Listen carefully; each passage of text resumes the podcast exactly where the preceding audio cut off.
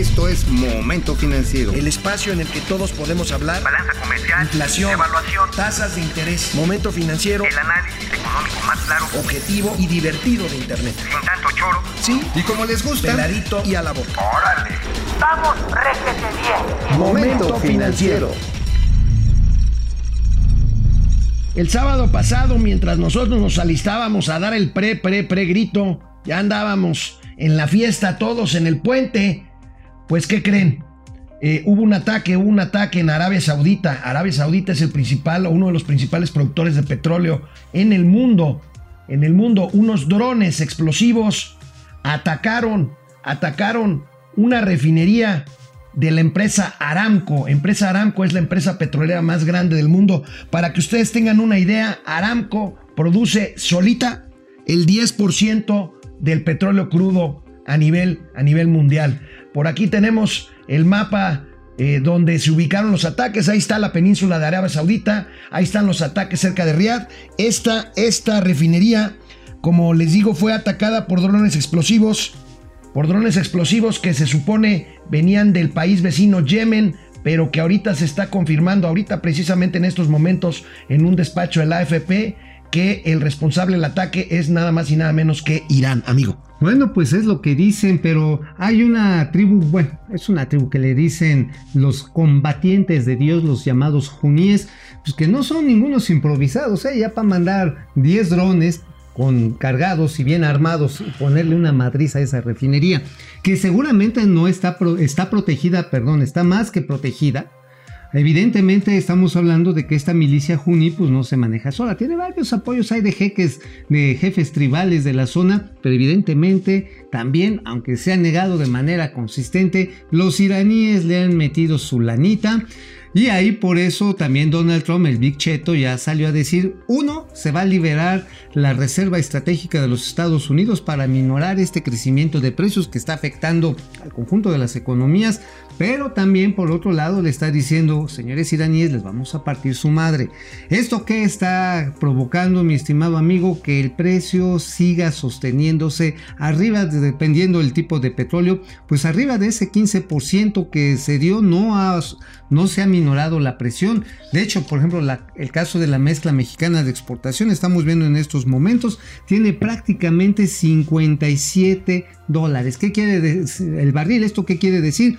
un aumento de 8.5 dólares en relación tan solo a precio del jueves pasado, cuando, ¿qué era? El 12 de septiembre. 12 de septiembre, 13 de septiembre. Jueves, no, ah, jueves 12 de septiembre. Jueves, 12, de, septiembre. Estábamos ahora sí que como que afinando garganta para echar el gallo y, y gritar vivan los héroes que nos dieron patria.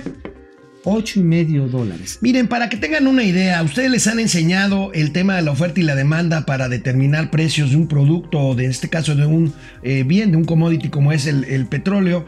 Eh, la empresa Aramco, esta que fue atacada en las imágenes que acabamos de ver, produce casi 12 millones de barriles diarios de petróleo crudo. Nada más para que sea una idea, México produce apenas casi un poquito más del 10% de eso.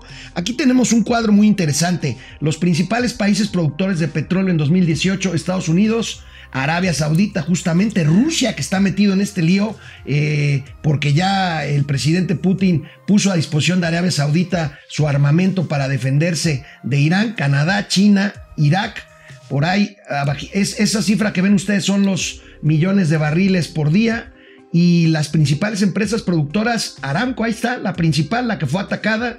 Y bueno, pues esto, entre esta empresa dejó de producir la mitad de esos 12 millones, de esos 17 millones de barriles que produce al día, dejó de producir la mitad por el ataque. Esto, pues que determina, hay una mejor, menor oferta en el mercado y los precios suben. Estados Unidos ya entró al quite, pero independientemente de que estas reservas, tanto Estados Unidos como de propia Arabia Saudita, puedan equilibrar un poco el petróleo, los mercados están volátiles y esto, pues el precio lo manda a las nubes. Bueno, estamos viendo, como en el caso de la guerra del Golfo Pérsico, periodos en que el petróleo puede mantenerse alto y evidentemente eso para las finanzas de los países petroleros, de todos, pues es como el canto de las sirenas, porque imagínate, en el caso de México, estaba leyendo una columna hoy muy interesante de nuestro amigo Enrique Quintana en el financiero, que él calcula que este, este regalito, eh, por si se le puede llamar así, son como 8.500 millones ¿sí? de pesos adicionales que se le están dando al gobierno mexicano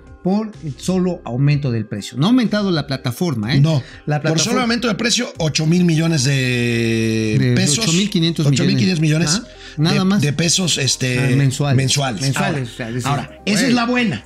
La La mala, mala. la mala es que eso es por la venta de crudo.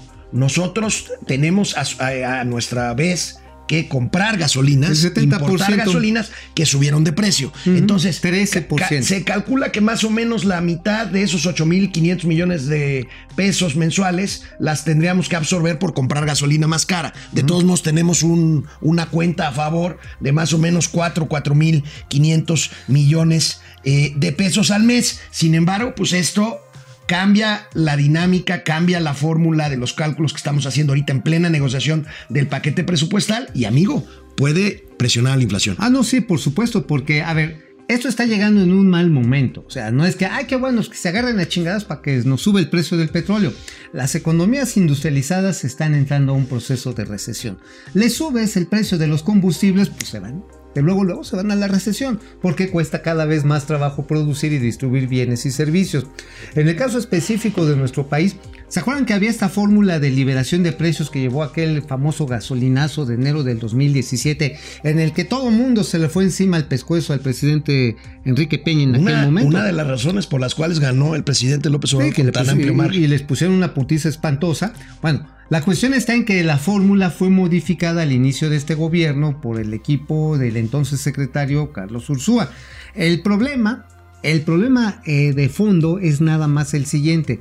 En esta modificación que le hicieron es muy fácil manejar cuando los precios van a la baja, permite manejar de manera favorable al consumidor el, digamos, lo que le llaman el subsidio fiscal, el para, de- para determinar el precio final. Ajá, sí, o sea, hay que recordar que prácticamente una tercera parte del precio de la gasolina que pagamos aquí, amigo, Es el IEPS. es el IEPS. Y además los derechos especiales, pum, esa franjita. Cuando baja el precio, se puede amortiguar bien chido. El único problema es que cuando se cruza, por un lado, el aumento del precio del crudo y además presiones sobre el tipo de cambio, o una de dos, o no la comemos como gasto, eh, como subsidio directamente a las finanzas públicas, o de a tiro no la comemos con aumento de precio del combustible. Si le entiendo bien a mi docto amigo economista Mauricio Ay, Flores, eh, los precios no han bajado a pesar de este estímulo o de esta eh, Se han compensación, se han contenido, pero con el precio claramente al alza hay, eh, hay papeles eh, futuros de petróleo que ya se están cotizando hasta en 20 pesos para el siguiente, hasta el 20%, perdón, de incremento para el próximo año. Nosotros entonces tendríamos que estar en un dilema entre que si el mecanismo este para evitar un alza abrupta en el precio de nuestra gasolina al precio final se agota, el dilema para el gobierno del presidente López Obrador es reducir el superávit primario o aumentar el déficit fiscal como ustedes quieran o este pues mantener artificialmente este el precio este o subir el precio más bien. Sí, de hecho, en términos nominales, del 4 de diciembre, digamos que es el primer día hábil en el que empieza a operar el gobierno de Andrés Manuel López Obrador, aunque realmente empezó a, a operar desde el primero de julio, ¿no? Sí. Pero bueno, digamos oficial, a la fecha, el 16 de septiembre, el crecimiento es prácticamente imperceptible en los precios de Magna y Premium. Hay un incremento tal vez de unos 30, 40 centavos, dependiendo de la región. En algunos lugares prácticamente ha bajado, pero digamos el promedio nacional es un crecimiento de 30 centavos. Bueno, el asunto está en que por cada peso que se le tiene que subsidiar al consumo de combustible, son algo así como 120 mil millones de pesos que se le tienen que cargar a la cuenta pública por cada peso. Ahí, ahí es un gran dilema, Es insisto, gran el que dilema. tienen Yo ahorita, también. incluso en medio de la negociación, que está empezando la negociación en el Congreso, vamos a ver, vamos a ver este, qué es lo que pasa. Eh, el precio referencial para 2020 calculado está en 49 dólares por barril, ahorita ya está más arriba de eso. Pero bueno, mientras esto pase y mientras, como dice Mauricio Flores, un conflicto eh, geopolítico y armamentista también en Medio Oriente, pues eh, prende todavía más las señales de recesión mundial. El presidente López Obrador hoy en la mañana, hoy en la mañana insiste, insiste amigo, en su apuesta de crecer 4% promedio anual en Deja- México deja. durante su sexenio. Voy a echarle voy a una, echar endulza- azúcar. una, una endulzada a la realidad porque esto, híjole, sí es como las declaraciones del A presidente. ver qué dijo el presidente. que se eche a andar la economía para que podamos cumplir el compromiso de crecer en promedio 4%. Entonces, eso no se olvida. Y este, ahí va, poco a poco. Oye, sí me quedó muy azucarado el café. 4% es muy dulce. Está muy cabrón. A ver Bueno, si no me da diabetes. Miren, amigo, si la memoria no me falla, ya analizamos el paquete económico. Los propios criterios de la Secretaría de Hacienda calculan que durante todos los cinco años que quedan, o sea, de 2020 a 2024, eh, el crecimiento del Producto Interno Bruto de México no va a pasar de 1. punto- de 2.3% en promedio. O sea, estamos hablando de un imposible. No, pues estamos hablando de una buena intención. Estamos hablando de una buena intención. Estamos hablando como los coches alegóricos del desfile del 15 que hablan la cuarta transformación, que se pinta a sí misma a la altura de la guerra de la revolución, a la guerra de reforma, a la independencia. Cuando todavía ni cumplimos un año. Bueno, cuando tenemos un problemota de este tamaño, digo, crecer a 1.5, 2.5%. De hecho, Banco de México coincidió con la Secretaría de Hacienda en ese pronóstico y además también el Consejo Coordinador Empresarial. Yo creo que ahí los empresarios están diciendo, ojalá que sí estén, están en la mejor disposición, pero también de dientes para afuera porque ante lo que le llaman la ley tormenta, perdón, armenta, la de extinción de dominio y la guerra contra los factureros, pues el sector empresarial está diciendo, no manches, ahora sí, quieres que meta mi lana y por una factura que se me cuatrapee me empiezas a investigar, puedo perder todos mis bienes porque soy igual que un narcotraficante o un asesino, ¿saben qué?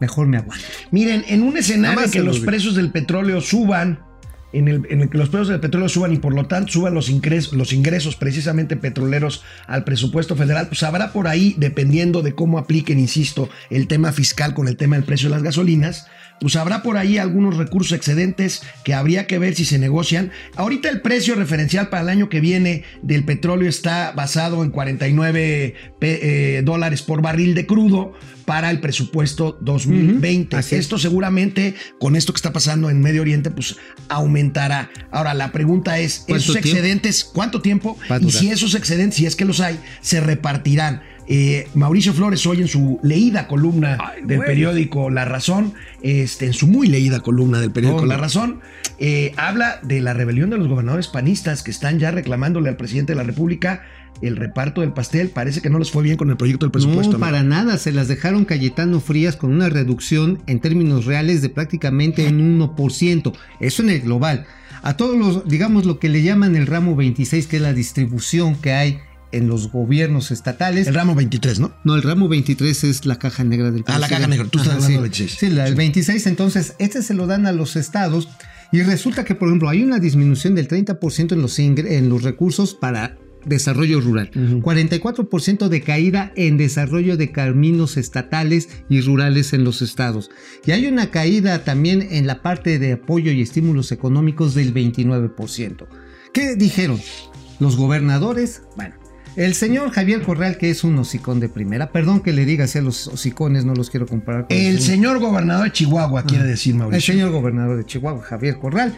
Y bueno, pero él dijo, nos salimos del pacto federal, pues no hay que tomarlo en serio, pero lo dijo también el señor José Rosas Aispuro de Durango, lo dijo el señor Sinué Rodríguez de Guanajuato, lo dijo también Pancho Pantera, Pancho Domínguez de Querétaro, se le está sumando el señor Mauricio Vila de Yucatán, así como no queriendo la cosa no meterse mucho, también Cabeza de Vaca de Tamaulipas, todos los gobernadores de tinte panista e incluso algunos este, priistas así como que bajito la tenaza para que no les se los vayan a Están atorar. presionando para que les aflojen la llave del presupuesto. Y dijeron esto, aguas, dijeron, si no nos mandan la lana, tan sencillo, nos salimos del pacto fiscal federal. ¿Qué quiere decir eso? Nosotros cobramos nuestros impuestos y mándenos lo que quieran. Puf, Sería gravísimo, ¿no estás exagerando, amigo? no, eso lo dijeron. A lo mejor sí están como que poniéndose acá muy Están gallos. apretando, están como que apretando. tú, ¿qué, qué, qué pedo? Sí, tú, sí, sí, sí, sí. Están apretando. Pero es la primera vez recuerdo yo, en 15 años que hay una amenaza de este año, de este tamaño. ¿Sabes quién fue el último en, amagar con ello? Monreal cuando él era gobernador. Cuando Zacatecas. Cuando Zacatecas en el último año de gobierno, este, no, eso ya tiene más, ya tiene 19 años. Sí, sí, sí, sí. Ajá, sí. él dijo, señores, Que acababa sí. de dejar al PRI. Exacto. Si no nos ponen más lana, nosotros A ver, amigo, están conectados muchos amigos y amigas. Ver, Muchas saludos. gracias. Franco Soria, excelente programa. Muchas gracias, Franco. Gracias. Fernando González, buen día. ¿Dónde se puede leer el presupuesto de egresos de la Federación? Saludos. Que, que- creo que sé que no es el tema de hoy, pero tengo esa inquietud. No, bueno, ya lo hablamos, si es el tema. El presupuesto de egresos lo puedes consultar en la página de Hacienda shcp.gov.mx. Ahí está todos los documentos. Ajá, sí, sobre todo eh, eso está muy bien explicado, viene el, el análisis económico sectorial. Ese les recomiendo mucho que lo vean porque ahí es donde ya se desmenuza en cada partida qué es lo que quieren gastar. Pedro J. Vivas, buenos días desde Tizimín. Ya nos había escrito Pedro, muchas Pedro. gracias. Saludos por allá. Eh, Pepe García, saludos. Carlos Ramírez, Alex y Mauricio, buenos días, saludos. Oscar Mauricio Monraz. Eh, eh, Lopitos dice que aunque suba el precio del petróleo hasta las nubes, dice que no subirá el precio. Podrá, ya lo hemos explicado, depende si quiere. eh, si quiere ser muy, muy ortodoxo, tendrá que subir el precio de la Ajá. gasolina y si no, tendrá que reducir el, el superávit fiscal que, Ah, tan- sí, que tanto está presumiendo. Así que de 0.7% tendría que subirlo a fácil al 1%. Ahora, también depende de cuánto suba el precio del ¿Y petróleo, hasta dónde y cuánto dura esta escalada, ¿no? Ahora, si en un momento dado los iraníes se entregan a los líderes juníes y se acabó la bronca, vamos a ver cómo baja el precio del petróleo. Si los iraníes se ponen locos y hay amagos de guerra, y llega la armada estadounidense, agárrense, amárrense en los calzoncitos, porque eso puede generar, sobre todo porque viene un invierno crudón, ¿eh? Sí, viene un invierno Un frío. invierno, cru- un invierno crudo, eso puede presionar a que se mantengan caros los combustibles. Lulú GB, buenos días. Hola Lulú. Verónica Hola. Slater va a subir la gasolina. No lo estamos diciendo. Va, depende de cómo se De maneje, esta, esta crisis Hacienda. Jorge Sandoval, ¿qué sería lo peor que podría pasar si se remueve el subsidio de la gasolina? Pues que sube el precio. Bueno, Con pues estos- digo, yo además digo una cosa. Yo creo que a lo mejor me voy a ver ahora sí muy, muy fifí.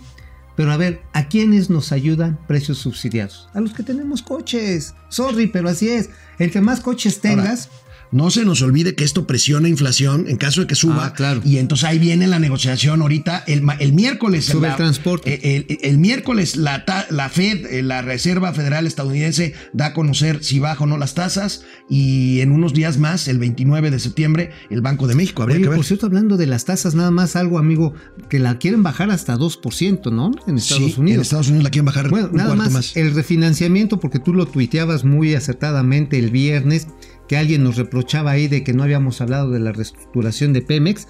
Híjoles, nada más les quiero decir que la última emisión de bonos de 7.500 millones de dólares, que se hizo precisamente el jueves en la tarde, la tasa a 30 años es de 7, Carísima. 7.90. Carísima. Estamos hablando prácticamente de 3.3 veces más que la tasa de referencia. La versión oficial, la versión oficial, y no tendría que ser de otra forma, no lo van a decir de otra forma, es que la gran demanda que tuvieron los bonos de Pemex se debe a la confianza que se tiene en México y en el proyecto y en los próximos años. La verdad es que la gran demanda fue porque dan unos rendimientos que no los van a obtener en ninguna otra que parte del mundo. Intereses que ni Obama paga. Raúl González, ya lo explicaron, pero no lo caché bien. A ver, ahí te va otra vez. ¿Cuál será el beneficio y la afectación para Pemex después del atentado? Beneficio, mayores eh, ingresos por venta de 8.500 crudo. millones de dólares, de pesos, perdón, mensuales. No beneficio, tienes que importar gasolina más cara. Exacto, y como importamos el 70%, evidentemente esto le pega, incluso aunque no importáramos, el costo de oportunidad tendría que ser reflejado a los consumidores porque de otra manera ya no sería que el gobierno gastara, sino que dejara de ganar. Yari, Yair, perdón, Rodríguez, dicen especialistas que si Arabia Saudita no pone a funcionar el 100% de sus instalaciones rápidamente, el precio del petróleo podría incrementar hasta 90 dólares por Uy. barril. Es, este, Hijo, este es un pronóstico muy... y de estallar una guerra, el precio se dispararía hasta 100 dólares por barril. ¿Qué Hasta piensan de- 110. que, eh, yo creo que podría ser más si estalla un conflicto armado. Y bueno, estaríamos en un escenario. Miren, no es un escenario tan dramático como el de hace 30 años en la guerra del Golfo. ¿Por qué? Porque el mundo ya no depende tanto de los hidrocarburos. Sigue habiendo una cierta dependencia. Ya hay otras fuentes de energía. Eh, no dependemos, insisto, ya tanto. Pero eh, yo creo que sí nos pega mucho. Bueno, pero además hay otros elementos de riesgo. Además de este tipo de presiones sobre el precio del petróleo y lo demás, Los ataques terroristas pueden afectar aerolíneas, actividad turística, pueden, bueno, como ya lo han hecho, pueden afectar toda la red logística de distribución de productos y. Bueno, Entonces, aguas. Pues miren, Que con este tema se nos fue materialmente todo el programa. Les adelanto algo rapidísimo. Viene, viene, viene. 20 segundos, amigo. 20 Eh, segundos. Tienes una exclusiva que, Interplanetaria. que mañana la desarrollarás bien. Es Traemos una- broncas con el espectro espacial. México está perdido en el espacio. Perdido en el espacio debido a nuestra amiga Doña Austeridad Republicana, estamos a punto de perder las dos posiciones orbitales que tiene asignado nuestro país, porque uno, ¿se acuerdan el este cohete, el SATMEX 6, que se lanzó de el aeródromo del cosmódromo de Baikokuri tronó como chinampina? Pues no se mandó a hacer otro. Y luego para esta administración, que teníamos otra posición por hoy, la 113 Oeste, mañana se los O sea, no pagamos el parquímetro de nuestros dos lugares para No, poner no, pa- no, satélites. no hicimos el apartado, pues. No hicimos pronto. el apartado. Bueno, entonces, mañana pues, les platicamos esto por culpa de eso. Nos vemos mañana. Nos vemos. Saludos. Vamos, réjete bien. Momento financiero.